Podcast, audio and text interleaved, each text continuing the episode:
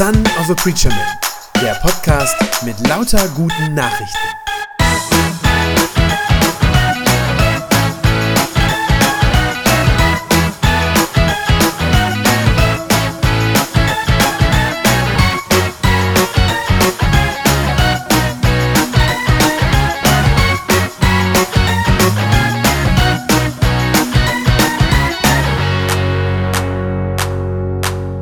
Was meinen Sie wohl, wie viele Menschen im Laufe der Christentumsgeschichte schon durch Christen vom Glauben abgeschreckt wurden?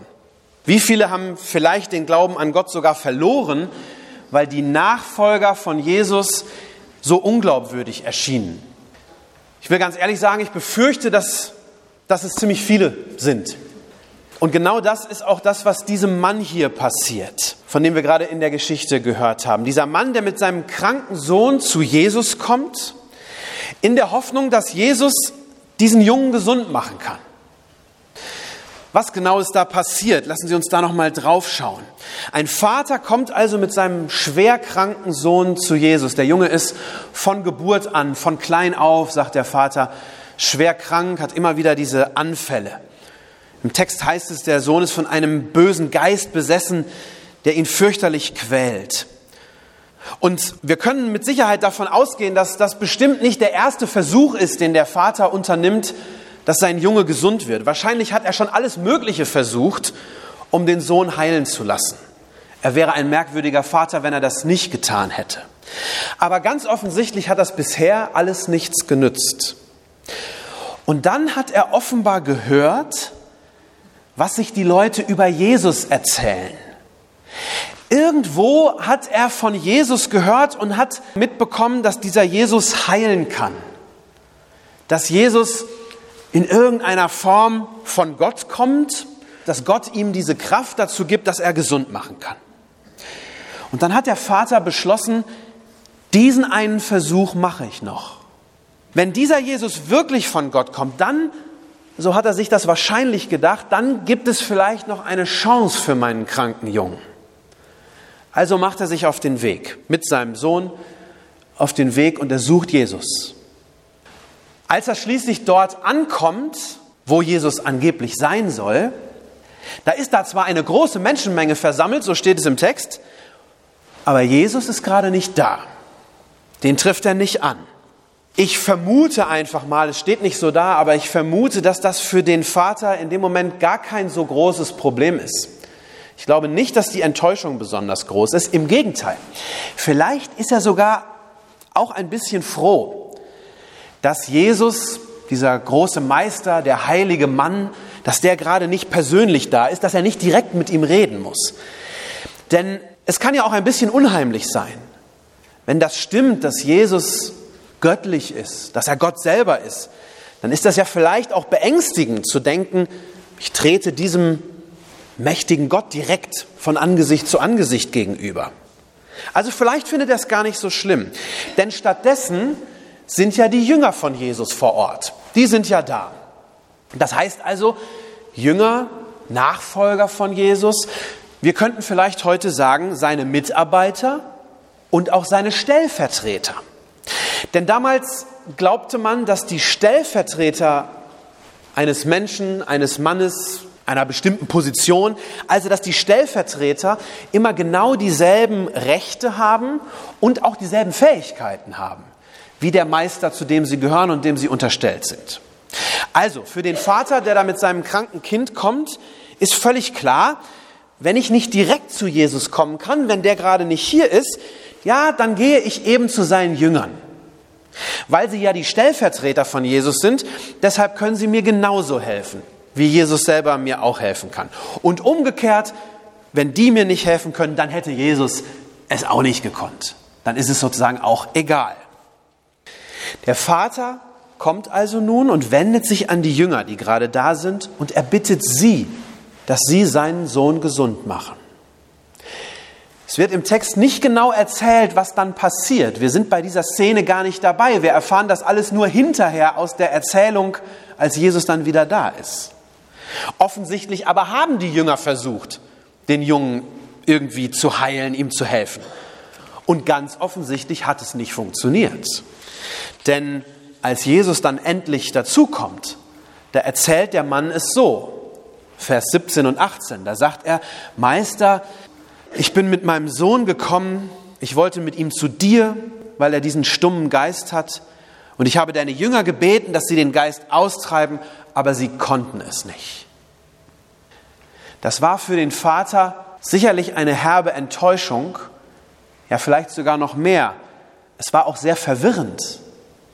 Er hatte ja von so vielen Leuten gehört, dass Jesus so ein ganz besonderer Mann ist. Vielleicht hat er ihn nicht gleich für den Sohn Gottes gehalten, aber so ein ganz besonderer Prophet, einer, der direkt von Gott kommt, der Gottes Kraft hat.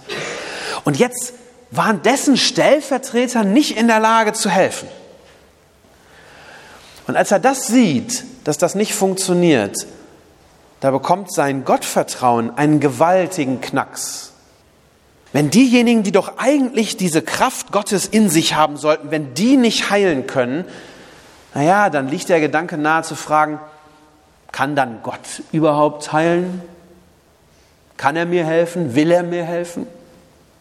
Also, das Versagen der Stellvertreter, dieser Repräsentanten Gottes, wenn Sie so wollen, das fällt direkt auf Gott zurück. Gottes Kraft und seine Güte stehen in diesem Moment für diesen Mann in Frage. Und der Vater beginnt also zu zweifeln, ob Gott ihm und seinem Sohn helfen kann oder helfen will. Es wird dann nochmal sehr deutlich in Vers 22, wo er dann mit Jesus redet und sagt, Herr, wenn es dir möglich ist, etwas zu tun, dann hab doch Erbarmen mit uns und hilf uns. Und ich finde, aus dieser Formulierung hört man ganz deutlich die Zweifel heraus, die er da inzwischen hat. Wenn es möglich ist, dann hilf uns doch. Aber er geht schon davon aus, vielleicht ist es gar nicht möglich. Dieser Vater von dem Jungen, der ist nicht der Erste und der ist bei weitem nicht der Letzte, dem das so gegangen ist. Ich glaube, unzähligen anderen Menschen ist es so gegangen. Vielleicht hat ja auch schon der ein oder andere von Ihnen solche Erfahrungen mit dem Glauben gemacht. Vielleicht haben Sie sich für den Glauben interessiert, nach Gott gesucht, gefragt, wie ist das denn? Vielleicht haben Sie sich Gott auch schon ein Stückchen angenähert. Vielleicht ist sogar schon ein gewisses Vertrauen zu Gott bei Ihnen mal irgendwo entstanden und gewachsen. Und dann haben Sie aber vielleicht Christen erlebt, die sie zumindest aus ihrer Sicht als unglaubwürdig empfunden haben. Und die vielleicht, so haben sie es dann gesehen, die vielleicht das Gegenteil getan haben von dem, was sie immer gesagt und gepredigt haben. Die das nicht ausgestrahlt haben, wofür sie eigentlich doch stehen sollten. Bei denen der Glaube vielleicht gar keine sichtbare Auswirkung auf ihr eigenes Leben hatte. Kurz gesagt, diejenigen, die ja eigentlich in Anführungszeichen Stellvertreter Gottes auf Erden sein sollten, die haben dann vielleicht ein schlechtes Bild abgegeben vom Glauben und letztlich damit ja von Gott selbst. Und vielleicht hat das bei ihnen dazu geführt, dass sie dann wieder gesagt haben, ich weiß gar nicht, ob das alles so wertvoll ist, ob das alles so seine Richtigkeit hat mit diesem Glauben. Ich weiß gar nicht, ob ich das brauche. Solch einen Glauben, wie ich da gesehen habe, brauche ich jedenfalls nicht. Ich befürchte, dass wir die Zahl der Menschen, die so eine Erfahrung irgendwann mal gemacht haben, wahrscheinlich gar nicht zählen können. Es ist ein großes Problem tatsächlich für das Evangelium, wenn diejenigen, die von sich sagen, ich glaube an Gott, wenn die so wenig davon ausstrahlen und widerspiegeln. Weil dann letztlich Gott schlecht gemacht wird durch diejenigen, die doch eigentlich an ihn glauben. Und das ist deshalb so ein großes Problem, weil dann andere Menschen da drauf schauen und einen falschen Eindruck von diesem Gott bekommen, ein falsches Bild davon, wer Gott eigentlich ist und sich dann enttäuscht abwenden. Ich glaube, dass es für dieses Problem letztlich nur eine einzige Lösung gibt. Wer wirklich etwas über Gott wissen will, wer wirklich wissen will, wie Gott ist, wer ihn kennenlernen will, der darf nicht allein auf die Menschen schauen, auf die anderen Christen. Man könnte auch sagen, auf die Kirche, die Kirche als Ganzes. Da wird es immer wieder Enttäuschungen geben. Sondern wer Gott kennenlernen möchte, der hat eigentlich nur eine Möglichkeit. Der muss auf Jesus direkt schauen, auf Jesus selbst. Nicht auf die Stellvertreter, die immer wieder Fehler machen, sondern auf den Meister selber. Nicht auf die Kopie, sondern auf das Original. Menschen sind schwach, Menschen liegen immer wieder daneben, machen Fehler. Und das ist bei Christen kein Stück anders als bei anderen Menschen. Auch Christen haben mal einen schlechten Tag. Auch Christen sind immer noch Sünder und tun Dinge, die Gott nicht gefallen und die auch nicht wirklich für ihn stehen. Und das Gleiche gilt natürlich auch für die ganze Kirche als Institution. Auch als Institution ist die Kirche fehlerhaft, sündig und spiegelt nicht immer das wahre Wesen Gottes wider. Und deshalb gilt, wer Gott kennenlernen möchte, der darf nicht auf die Kirche schauen, sondern er muss auf Jesus selber schauen. Jesus ist ja überhaupt deshalb in unsere Welt hineingekommen, um uns das wahre Gesicht Gottes zu zeigen, das wahre Wesen Gottes. Und er zeigt uns, dass Gott uns von Herzen liebt. Das ist letztlich sein wahres Gesicht.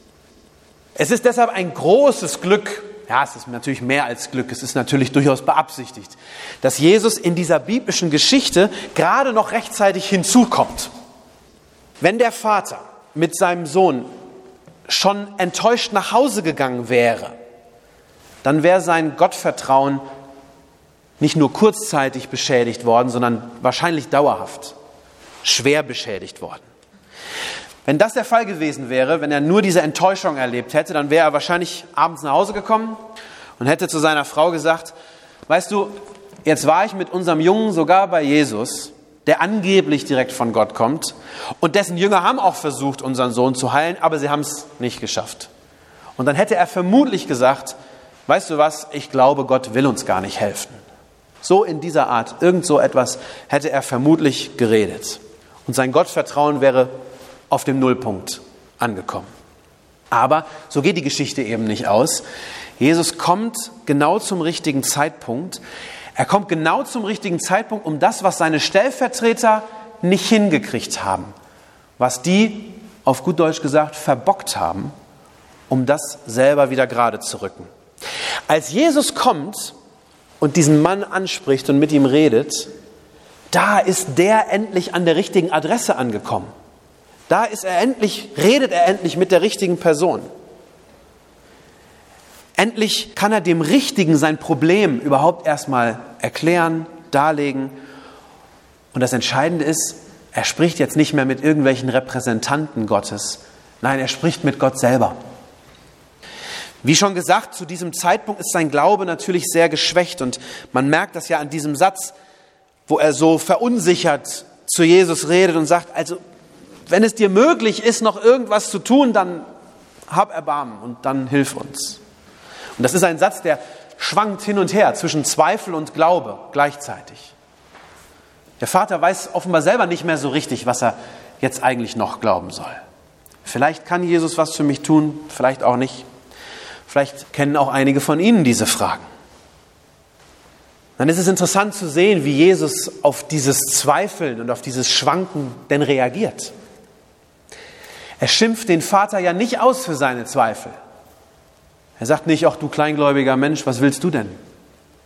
Er schimpft ihn zwar nicht, aber er fordert ihn doch ein bisschen heraus mit seiner Antwort. Er fordert ihn heraus, Gott ganz zu vertrauen. Er sagt das so, wenn es dir möglich ist, sagst du, für den, der glaubt, ist alles möglich. Das ist Jesu Antwort. Soll heißen, das Problem ist doch nicht, dass Gott dir nicht helfen könnte. Das ist doch nicht das Problem. Gott kann dir helfen und deinem Sohn. Das Problem ist, dass du Gott so wenig zutraust. Dem, der glaubt, ist alles möglich. Und daraufhin antwortet der Vater wieder und ruft diesen bemerkenswerten Satz, ich glaube doch, hilf mir aus meinem Unglauben heraus.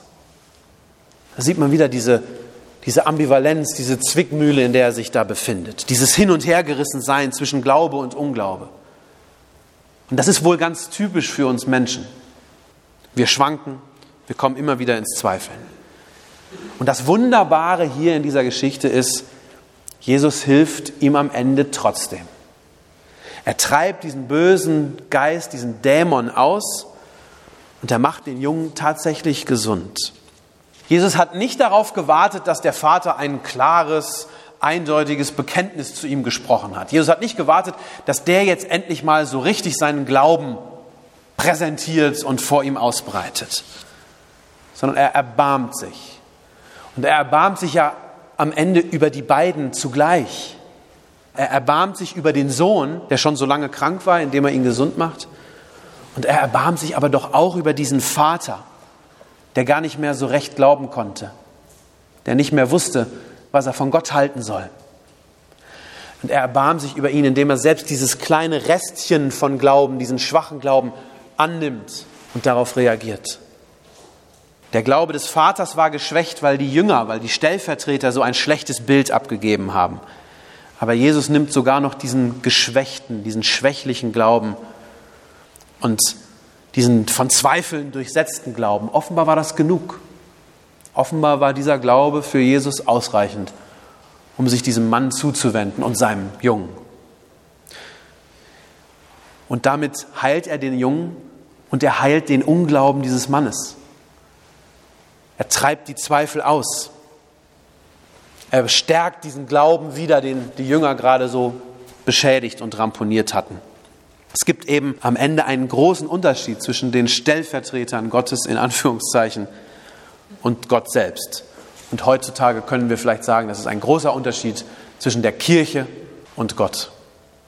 Darum möchte ich Ihnen gerne sagen, wenn Sie diese Erfahrung irgendwie auch gemacht haben, wenn Sie schlechte Erfahrungen mit der Kirche gemacht haben oder mit anderen Christen und wenn vielleicht sogar Ihr Glaube darunter gelitten hat, dann werfen Sie deshalb nicht gleich Ihren ganzen Glauben über Bord. Wenn Sie vielleicht von Christen enttäuscht worden sind, dann machen Sie nicht den Fehler, dass Sie deshalb Gott ganz abschreiben, sondern ganz besonders dann, wenn Sie im Glauben hin und her schwanken Besonders dann sollten Sie bitte nicht auf die Kirche schauen. Dann schwanken Sie vermutlich noch mehr. Machen Sie es stattdessen wie der Vater dieses Kindes, der ja auch am Anfang enttäuscht wurde und der dann aber sich trotzdem noch einmal an Jesus wendet. Machen Sie es so wie er. Schauen Sie auf Jesus, kommen Sie mit allen Fragen, mit allen Zweifeln, die Sie vielleicht haben, zu ihm. Bei ihm sind Sie an der richtigen Adresse. Und das Tolle ist, er nimmt uns auch dann an, wenn wir mit einem ganz kleinen Glauben kommen, mit einem ganz schwachen. Wenden Sie sich direkt an Jesus, wenn Sie solche Erfahrungen gemacht haben. Sagen Sie ihm, was Ihnen zu schaffen macht. Und bitten Sie ihn, dass er Ihnen zeigt, wer Gott wirklich ist und wie Gott zu Ihnen steht, wie Gott es mit Ihnen meint. Bitten Sie ihn, dass er Ihnen den kleinen Glauben stärkt. Ich bin mir sicher, Sie werden das erleben, dass Jesus nicht sauer oder beleidigt reagiert, und sagt, warum kommst du mit so wenig? Sondern dass er sie dann annimmt, auch wenn sie nur so einen schwachen Glauben haben. Ich bin mir sicher, er wird ihnen dann begegnen. Er wird ihnen persönlich begegnen und ihren Glauben stärken. Denn, sind wir mal ehrlich, Jesus ist ja geübt darin, die Fehler, die seine Mitarbeiter und Stellvertreter machen, wieder auszubügeln. Das tut er schon seit 2000 Jahren. Amen. Das war eine gute Nachricht vom Son of a Preacher Man. Wenn sie deinen Glauben gestärkt hat, dann abonnier doch einfach meinen Podcast bei Spotify, iTunes oder podcast.de und gib mir ein Like auf Facebook. Ich hoffe, du hörst mal wieder rein. Gott segne dich und bis bald.